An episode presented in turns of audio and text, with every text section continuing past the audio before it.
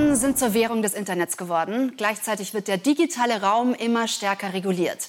Wie können Unternehmen und Verbraucher gleichermaßen von den Veränderungen beim Datenschutz profitieren? Das soll heute Thema bei der Sport 1 Brownback Session sein. Und mein heutiger Gast ist Christopher Reher. Er ist General Director Data bei Axel Springer All Media. Christopher, schön, dass du da bist. Lass uns mit den Basics starten, denn die DSGVO, die Datenschutzgrundverordnung, hat den Datenschutz stärker in den Fokus gerückt. Was genau hat sich verändert? verändert und warum? Ich glaube, die größte Veränderung, die wir da sehen können, ist tatsächlich, dass die, dass die Nutzer ähm, entscheiden können, was mit ihren Daten passiert.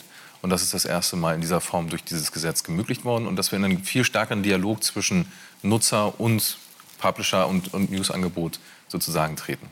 Ja, da treffen natürlich unterschiedliche Interessen aufeinander. Ist das Ganze politisch motiviert oder woher stammt die Debatte? Ich glaube tatsächlich, dass da verschiedene Teile reinspielen. Natürlich ist es politisch motiviert, denn es ist eine politische Initiative. Es geht natürlich darum, einen digitalen Binnenmarkt in Europa irgendwie möglich zu machen. Auf der anderen Seite haben wir starke auch Marktbewegungen, die natürlich auch darauf abzielen, irgendwie mit den Nutzern in Verbindung zu treten, um das bestmögliche äh, Erlebnis möglich zu machen. Und damit haben wir im Prinzip verschiedene Sichtweisen, die aber am Ende alle auf die Frage einzahlen, wie können wir eigentlich digitales Leben möglich machen? So, und wenn wir ja über die Vorteile der Veränderungen sprechen, einmal vielleicht aus ähm, Nutzersicht. Klar, man kann jetzt mehr mitbestimmen. Was geht darüber hinaus? Ich glaube, äh, zum einen ist es tatsächlich das nicht nur mehr, sondern überhaupt mitbestimmen und vor allen Dingen aber auch steuern, was ich nachher sehen möchte. Also ganz klassisch im Werbebereich kann ich durch mein Verhalten und auch das Teilen von Daten auch dazu führen, dass ich wirklich das Angebot bekomme, was ich möchte.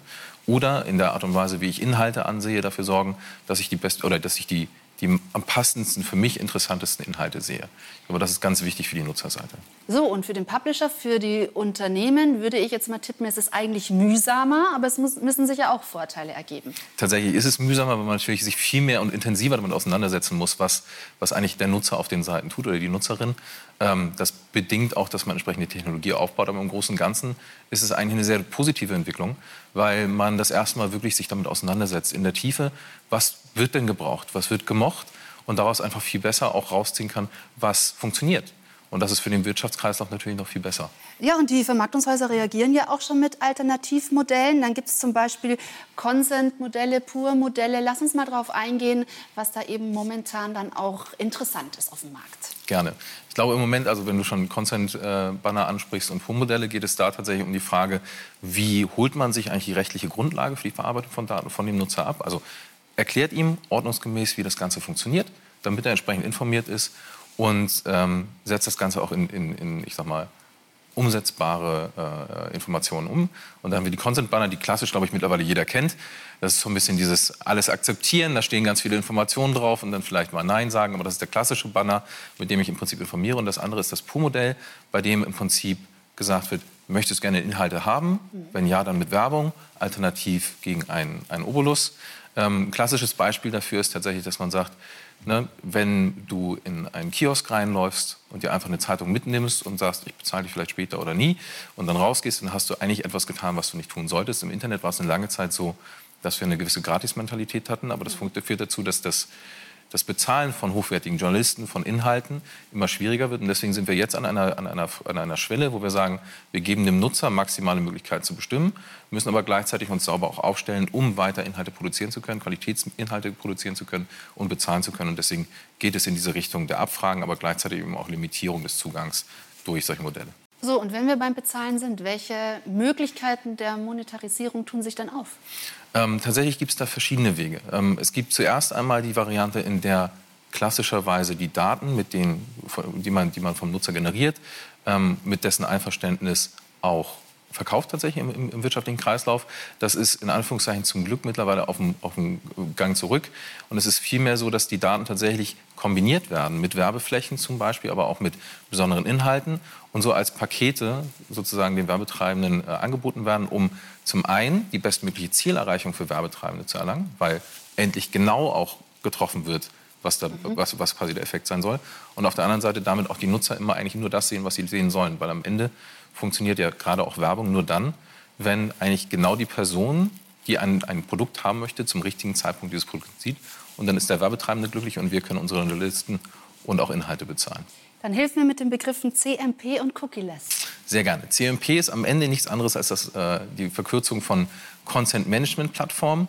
Cookie-less ist daraus resultierend im Prinzip die Frage, wie kann ich Informationen zusammenfügen. Das ist eine lange Zeit über Cookies passiert. Cookies sind im Prinzip nichts anderes als kleine Textschnipsel, ähm, an denen Informationen abgelagert werden oder zu, die, die, zugeordnet werden, die im Prinzip identifizieren.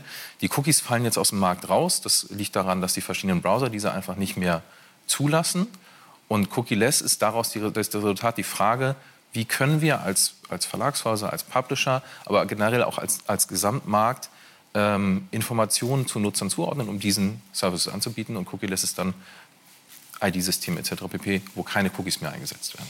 Und wenn die Verbraucher dann eben gewissen Vereinbarungen zustimmen, wie kann man dann mit diesen Daten weiter umgehen und vor allem dann auch, was betrifft oder wie betrifft das die Vermarktung? Ja, die Vermarktung an dem Punkt ist natürlich darauf angewiesen, die Erkenntnisse, die sie über die, die Nutzerbewegung haben, umzusetzen in Segmente, in, in, in man nennt es dann tatsächlich Targetings, um ähm, Nutzergruppen zusammenzuführen, die für eine, für eine Werbemaßnahme oder auch für, für Inhalte oder für Aktionen interessant sind. Und das ist tatsächlich der monetarisierende Bereich, wo wir sagen, die Informationen, die wir vom Nutzer erhalten, auch willentlich ja ganz klar gegeben, ähm, werden genutzt, um spezifisch eben diese Werbung auszuspielen, damit Monetarisierung durchzuführen, die Daten sicher zu haben und dann auch für weitere Erkenntnisse sozusagen zu nutzen, um auch Angebote auszubauen. Also auf der Erkenntnis, was von Nutzern wirklich gern genommen wird, damit entsprechend neue Inhalte zu produzieren und diesen ganzen Kreislauf am Laufen zu halten. Wo befinden wir uns da gerade? Es ist natürlich ein enormer Diskurs und eigentlich ja im Moment auch eine Weichenstellung, weil das wird uns in der Zukunft noch stärker betreffen. Wie geht dein Blick in die Zukunft? Was äh, prognostizierst du uns? Ich glaube, zuerst einmal ähm, wird es natürlich jetzt gerade ganz stark sowohl auf der politischen Ebene ausgehandelt, aber eben auch in dem Markt, wo ganz viele Tests gefahren werden. Es werden, wird geschaut, wie man zum Beispiel ohne das verbindende Element Third-Party-Cookies über technische Systeme wie Data Cleanrooms Verbindungen wieder aufbaut, die wegbrechen und damit sicher Daten sozusagen nutzbar machen kann. Das ist so der technische Aspekt. Gleichzeitig verändert sich die Marktdynamik, weil auf einmal Werbetreibende mit ihren Nutzerdaten und Publisher, also Inhalteanbieter, viel stärker in den Fokus geraten und dadurch dieser Intermediärbereich so ein bisschen wegbricht. Aber im Großen und Ganzen sind wir an einem Punkt, nämlich der Frage, wie personalisiertes digitales Erlebnis möglich ist. Und damit zahlt es ganz stark auf, auf zukünftige Themen an, wie Gen AI, wie Automated Cars, die am Ende nicht funktionieren können, ohne tatsächlich auch dir und mir sozusagen zuzuordnen, wie soll das Auto fahren?